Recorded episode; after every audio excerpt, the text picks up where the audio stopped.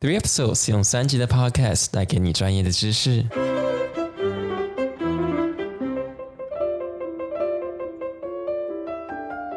欢迎回到 Three Episodes，我是 Grant。在围绕建筑的最后一集，我们一样很有荣幸的能够邀请到张立群建筑师来跟我们分享如何挑选优质建商。不管你是像我们上一集讲到，你想要自地自建、自地委建，或是跟建商合建，一样都是要去知道有哪一些建商可以去挑选。当然，你一定要有专业的知识，才能够有完美的合作模式，并且能够换取最大的获利。嗨，大家好，我是张立群建筑师。嗯哼，那最一开始的话，我们先来。定义一下什么是建商好了。建商哦，那个我想大家对建商都不陌生，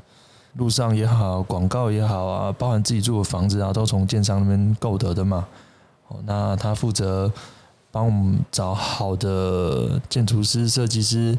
呃结构技师、机电技师等等，帮我们做出一个很好的房子，让我们舒舒服服住在里面嘛。建商基本上都有这些职责在，还有它的功能在。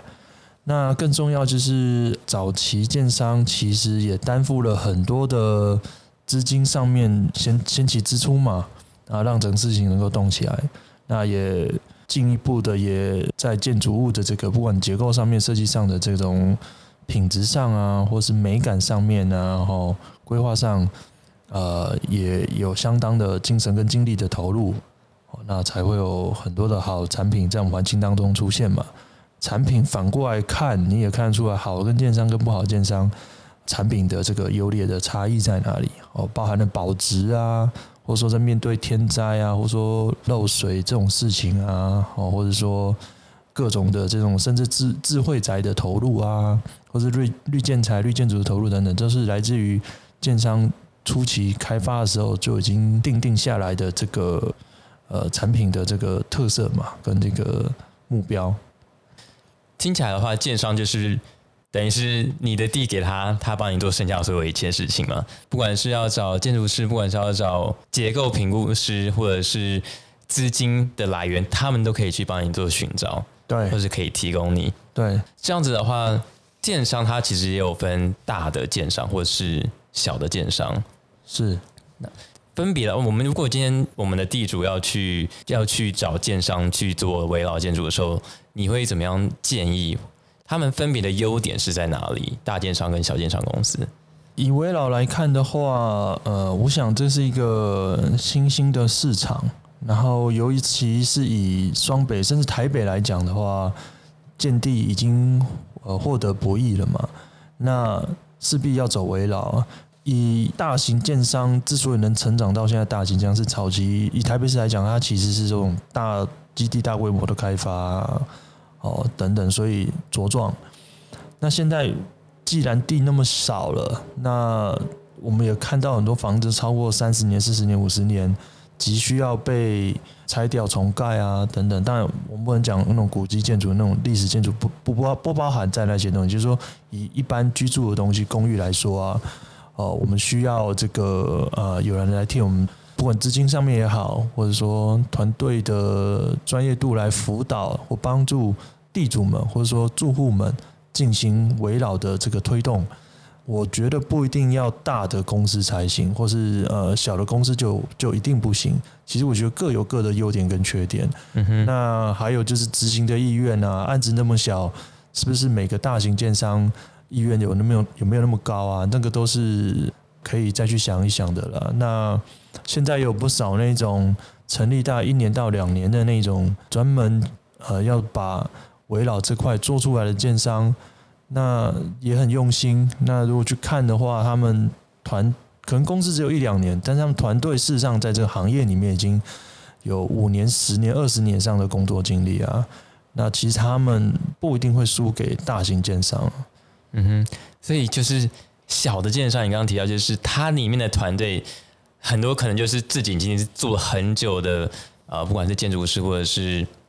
呃平工结构结构师或者是房地的经理人，对，自己出来成立他们的带，把自己在以前大公司所拥有的经验全部都自己带出来，成立的小建商公司。所以，可是，在小建商公司、小小建设公司里面，他们可以去做的事情，又是他们必须要去。brand 他们自己的品牌，对所以他们要把自己的品牌拉高，在这个同时，他们就愿意去牺牲掉，可能会牺牲掉自己一点点的成本，去把他们想做的事情做到最好。我觉得这个是可以去想象的。嗯，那比如说，呃，以台北市来看的话，其实这是一种新的市场啊。那新的建商，哦，那成立初期，哦，他们是有能力去。第一个，我猜 branding 方面，他们大家都想要让自己一炮而红嘛，在很多的让利上面呢、或者说投入的时间、精神去去管理或开发或是规划这案子，呃，我想会相对的非常的认真的投入，更加用心一点，更加用心，因为那是一个他们自己的东西。对你想要拿一个钥匙开开启那个门嘛，所以会特特别的去把每一个细节都做到好。这是这是呃，我们看到好的那种刚成立初期那种呃那种建商的状况。嗯那当然也有那种良莠不齐的那种，因为大家都觉得这是一个一片蓝海嘛，就是台北市就建筑这么多需求正在那里，大家都想做，都想要进入这一块。那我觉得慎选团队背后的这个成员的经历啊、专业能力啊，哦，我觉得显得更重要了。那当然，如果你有大建商愿意下来做这种小型开发也是好啊，但是我的感觉是，小建商他们都是很经验丰富的人，经常站在第一线处理事情的人，所以在面对地主的提问，或者说开发中所所必须要立即反应事情，他们反应都比较快。哦，那处理的速度也很快，沟通上会比较有效率。那大建商可能甚至在评估这案子是否能够获利到他们所设定空间的过程当中，就花掉不少的时间了。呃，我觉得各有各的优点，这样那就看你的缘分会遇到谁。如果遇到了比较小的建商，那刚成立的你，你可以去关心一下他们组成团队的这个学经历，这样子。对，就像你刚刚讲，因为新兴的建设公司可能就会就是开始冒出来，那就是百家争鸣的感觉。那所有人都是想要表现的最好，对，地主最重要的还是会关心是怎么从这一大堆的建设公司当中挑选到。我们先讲小的就好，先讲小小的，怎么样从小的建设公司里面挑选到最优秀的一个团队来帮助自己？你认为？嗯、怎么挑？我觉得在接触的过程当中，嗯大概就可以知道了。所以就是最好来说，就是地主还是要有自己的一些专业知识，他们有一些知识，再去问各个建设公司，看他们可以提供的是有多少。对，像是如果我听我们之呃前面两集 podcast 听众的话，就会知道我们在拿容积率，他们都有各项的奖励方案。那在拿奖励方案的部分的时候，呃，地主就可以去跟建设公司谈嘛，他就可以去谈说，我如果我们要拿这个奖励方案的话，建设公司是否可以帮助到他们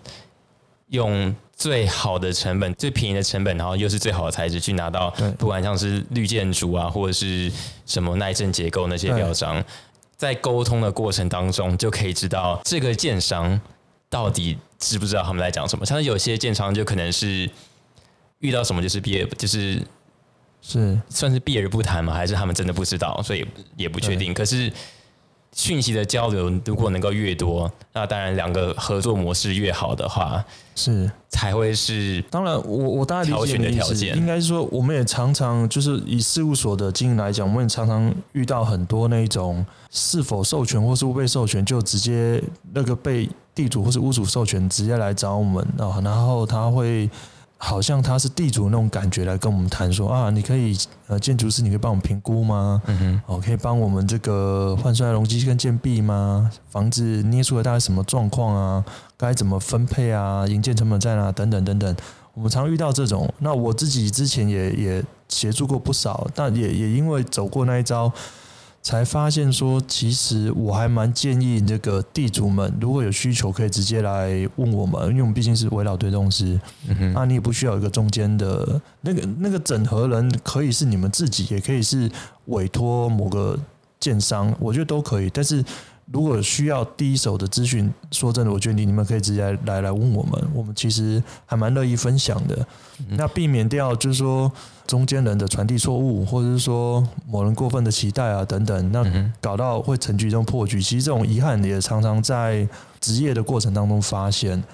那如果说地主本身具备一定的知识，或者说你知道问题是在哪里，或者说你个人有什么想象有待被解释说明，我们是欢迎的。那也某种程度，你更理解答案的源头在哪里之后，你可以更有信心、更有自信的去呃推动你自己的围绕度根嘛。像第一集有提到，你是在适龄地区做围绕推动师，社区建筑师，社区建筑师。那你目前有遇到什么样的案例是可以拿出来分享的吗？嗯，不好具名啦。好，那以不具名的方式，大概描述一下一些成功案例的，呃，在执行上面的一些我们的优势。好了，嗯哼，那事实上，呃，我们评估的动作其实挺有效率的。好，那呃，原因就是，呃。我们是用 BIM 作业啦，所以我们很能很快的能够具体的把一栋建筑物以立体三 D 的方式呈现。我打个岔一下，什么叫做 BIM？Building Information Modeling 啊，OK。那其实那件事情其实不用那么老实，其实就是呃，我们提案的时候，平面啊、平效表啊，还有那个三 D 作业啊，哦，那如何把一栋建筑物很快的呈现在呃。屋主面前哦，我们这些事情是还蛮有效率的，评估动作也比较快。那当然有立体的这种模型，跟地主们、屋主们在沟通的时候，很快可以获得他们的呃意见的回馈。那也很快告诉他们说，这是基地的限制跟法规限制在这里，所以我们才会这样子方式先做出一个版本跟你沟通，进而聚焦嘛。那我也觉得这样子会比较在。一个很客观的事实前面和他们讨论一个想象的事情，哦，就是说你想象空间不需要太怎么样，就是你的你的土地容积建蔽换算下来，各种法规条件下来，其实八九不离十，大概会是这样。那进一步我们就去谈嘛，就是说到底资金来源面对这样你要完成这样子一个定作品，建出这个定作品，资金怎么来？我们可以谈。那你需要什么样的建材？我们可以谈。你想要什么样的风格啊？或者说你想要分回哪一户啊？哦，我们都会很容易的就把它点出来。哦，你你的渴望东西落实在设计的过程当中，还有沟通的过程当中，听起来非常的贴心。就是等于是你把所有东西设想的很周到，他们来找你的时候，你你们把就是像你刚刚讲，用那个 BIM 去打造出一个模型出来。对，就等于说在电脑的这个绘图过程中，把一栋房子事实上已经建盖完了。嗯哼，对，就模拟出来给他们看，然后不。让他们了解到之后可能会怎么样，他们里面的空间可能多大，就是你刚刚讲容积率以及容积换算出来之后，你分回比如说三楼的三三 A 好了，哎，三 A 是在这个电梯的左边还是右边？嗯哼，那你的观景啊，你的开窗啊，或者说在这个基础上面你要讨论建材，或者说你要什么样的设备挑选，哦，那有一个基础，进而去讨论成本，或者说你想获得的是什么？那前期资金溢入要多少等等，甚至工期的安排，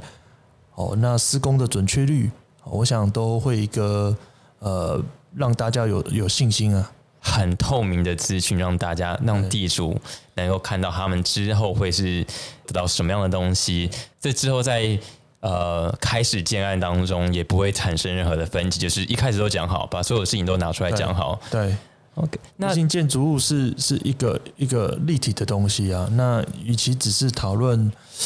太多的文字法律上面的这种这种事情，不如你先把能够呈现的样子一个草案先推出吧。哦，那进而在这个草案上面，大家能够对着这个模型啊提出自己的看法跟意见，更聚焦，那也也更能够看得清楚。好，我们在面对。呃，地主或是住户的时候，嗯，每个人关心的点都不一样。哦，那让事情聚焦在一个模型上面，我想是最实际的。这方面的话，那如果是在大型的建设公司的话，他们一样也是同样的方法吗？还是他们有什么门槛是他们要先达到才会愿意去帮地主做这些事情？技术面来讲的话，如果大型建设公司本身具有 BIM 能力，我想这个也没有问题。嗯哼，那 BIM 某种程度也正在推，台湾已经推了一阵子，那成效慢慢出现。那我认为我们自己是这方面呃走的算是比较早，那我们有一定的呃成熟度跟自信在使用这套工具。我刚刚想问的，其实是因为毕竟跑这套城市，你是要有一些小花费嘛。嗯，对。小建设公司跟大建设公司，他们的成本应该不太一样吧？我觉得这个成本还是在于说，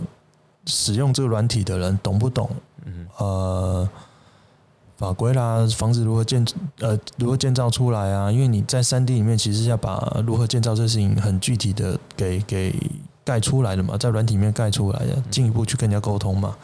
其实最大的建制成本其实是来自于使用者的经验。这这种人才的话，台湾开始越来越多，但是做的多、做的精、经验好的使用者。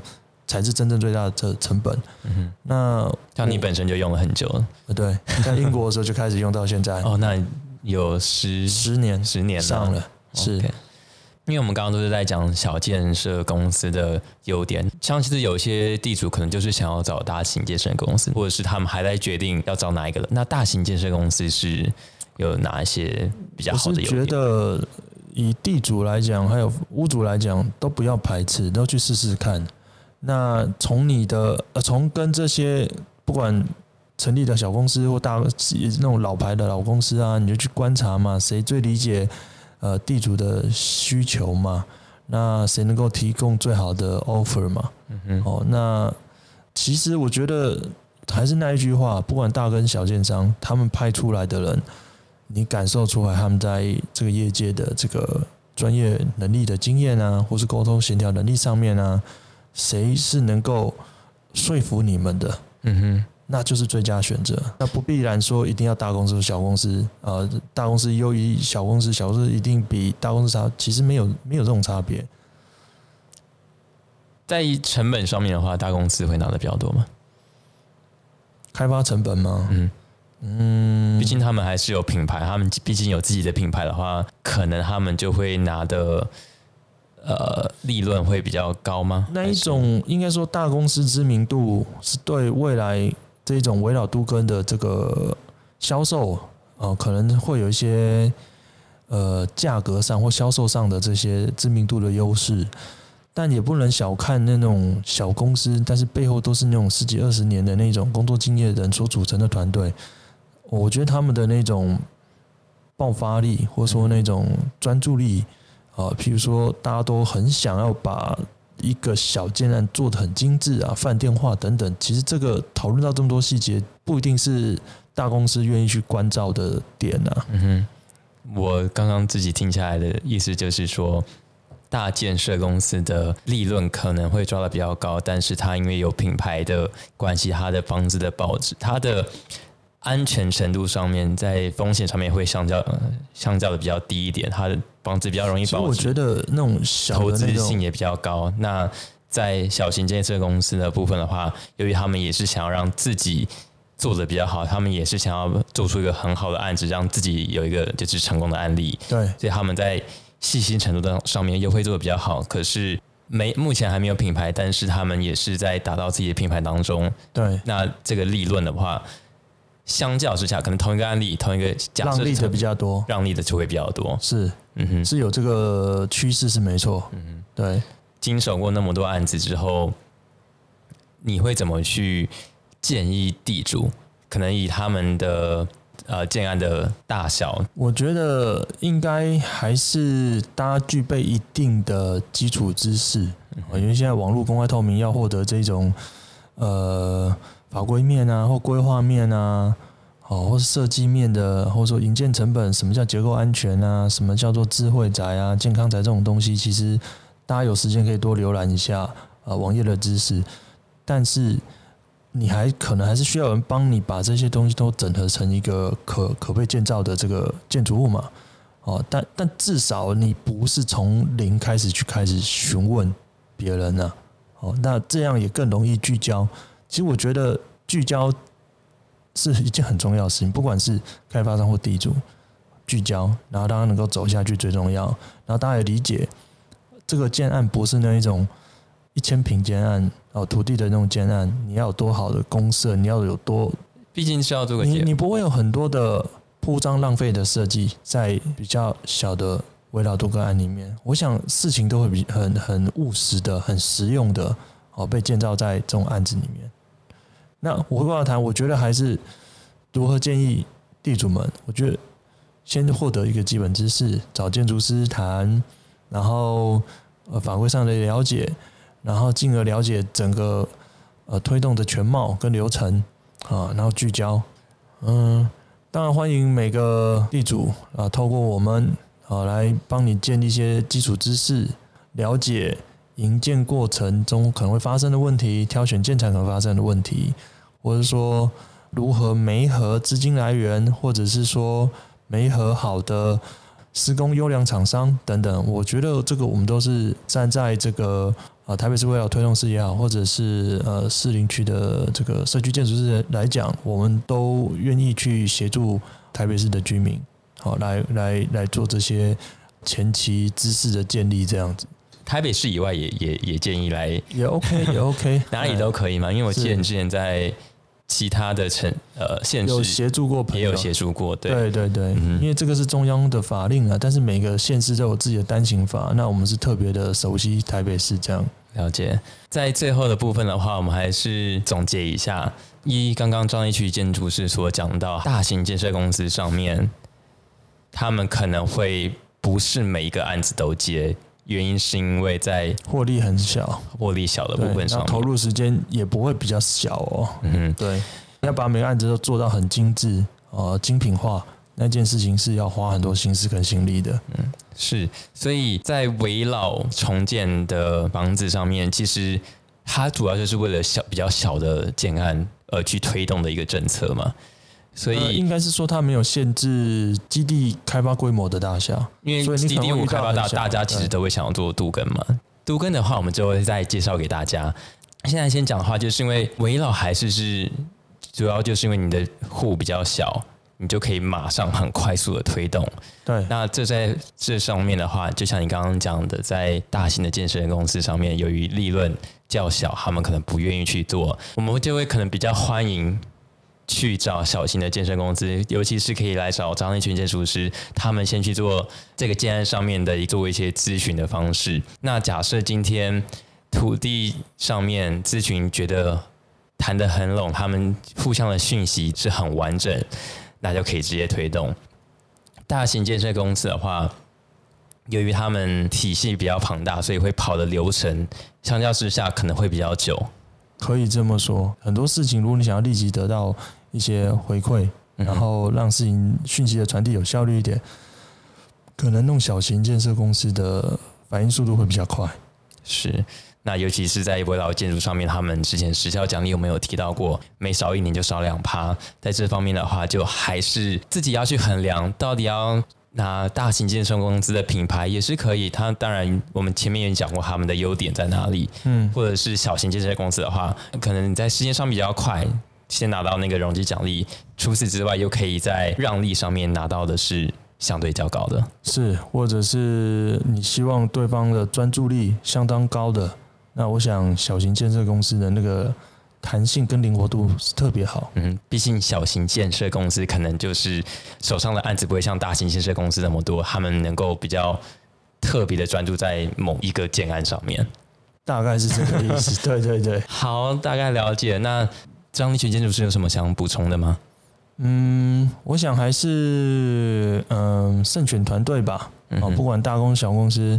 跟你接触的人有没有办法很快的回呃给你正确的答案啊，或者说站在比较客观的方式呃辅导或是协助啊，然后协助大家聚焦，我想这件事情才会才会很快的呈现。哦，不然其实东西不讲清楚，那要把资讯对上对到大家都觉得满意。花太多时间，其实是在消耗大家的那种热情度。好，谢谢张立群建筑师。如果今天大家有需要想要找张立群建筑师来做咨询的话，欢迎到我们的社区网站，我们都会张贴他的个人的工作室，或者是可以直接讯息给我们，我们也会帮你联系到他。好，没问题。谢谢张立群建筑师，拜拜，谢谢。